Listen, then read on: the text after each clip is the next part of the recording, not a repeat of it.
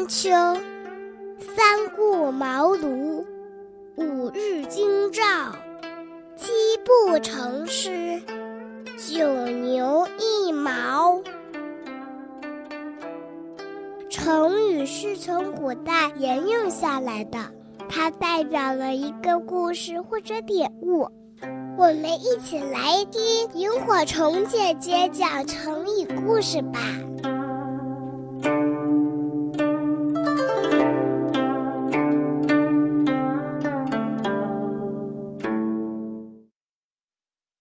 门可罗雀。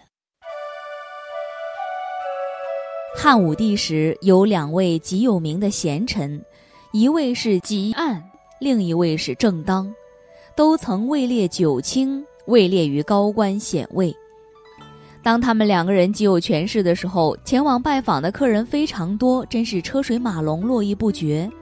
但是当他们俩丢了官之后，访客却寥寥无几。司马迁在《史记·集政列传》末尾感慨地说：“像汲黯这样一个廉洁正直的人，得势和失势的差别实在是太大了。”狄公的经历也和他们一样，他曾经在武帝时当过廷尉，那时他有权有势，客人挤满了门庭。等到他丢了官，人们便不再去拜访他，他的门外简直可以摆设捕鸟的网了。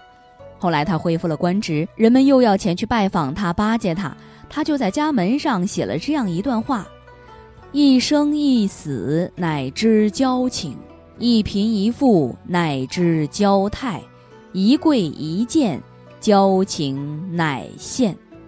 汲黯、正当和狄公三个人的遭遇，充分显示出人情的冷暖，真是可悲呀。司马迁的话原文为：“即废门外可设雀罗。”后人就根据这句话简化成为成语“门可罗雀”，也可以说成是“门可张罗”。罗，捕鸟的网。这里是动词，就是捕捉的意思。全句是说门口可以张网捕雀，比喻家门萧条冷清，无人拜访，极具世态炎凉之感。也有人用来形容生意清淡或地方荒凉，反之形容热闹拥挤。我们上一次的故事当中讲到了是什么来着？没错，门庭若市，热闹就是门庭若市。冷清就是门可罗雀。好的，今天的故事就讲到这里了，我们再见。